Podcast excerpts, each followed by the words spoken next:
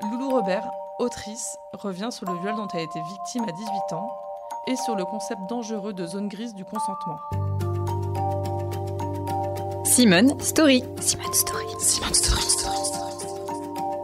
Simone Story. La parole donnée à celles et ceux qui font bouger les lignes. C'était mon premier shooting. Je venais de commencer le mannequinat. Et euh, je décroche un shooting de nu avec un photographe euh, qui marchait bien. Euh, mes agents étaient hyper contents et du coup ils m'envoient, ils m'envoient seul, pas accompagnée à ce, cette séance de photo qui était sur tout un week-end à Vichy. Et donc je suis partie avec lui en, en confiance.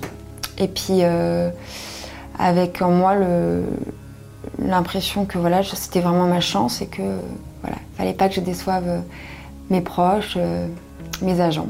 Je ne sais pas si à la première ou à la deuxième photo ou à la troisième, mais le premier jour en tout cas, euh, euh, le photographe vient se mettre sur moi et me pénètre et, ça à chaque photo. Et, moi, euh, moi je fais rien. Moi je dis pas non, je dis pas oui, je me sépare en deux. ça je m'en suis rendu compte bien après. Et je m'extrais de mon corps et je, je pense plus. Et je donne au change, hein, et je, le revois même après ce, week-end-là d'ailleurs. Et bref, en tout cas, après ce week-end, je, n'arrive plus à penser, mais je, me dis, et je le dis à, mon copain à l'époque et à, ma famille, que j'ai eu une histoire euh, avec euh, ce photographe. Et ça pendant euh, à peu près 7 ans. Moi, ce que je me dis, je dis, c'est de ma faute. En fait, j'ai pas dit non, j'étais nue. Euh, peut-être qu'il a pas compris, peut-être que.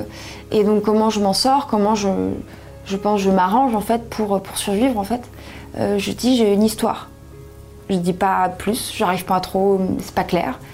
Mais voilà ce que je raconte.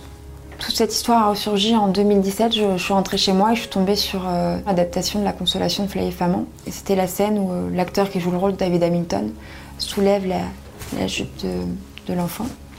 Et là, en fait, je... c'est comme si mon corps s'était relié à ma tête. Et il avait raconté la vraie histoire. Et euh, j'ai eu des spasmes, j'ai froid, j'ai envie de vomir. Et là, je, suis revenue en arrière et euh, je répétais en boucle je voulais pas, je voulais pas, je voulais pas. Et euh, donc, ça, c'était la première étape. Et après, il m'a fallu peut-être un an, un an ou deux pour réussir à le nommer. C'est très compliqué en fait d'oser nommer de dire oui, euh, oui, viol. Mais aujourd'hui, je, euh, voilà, j'ai plus peur de le dire parce que je l'ai ressenti en fait, je l'ai vécu comme ça.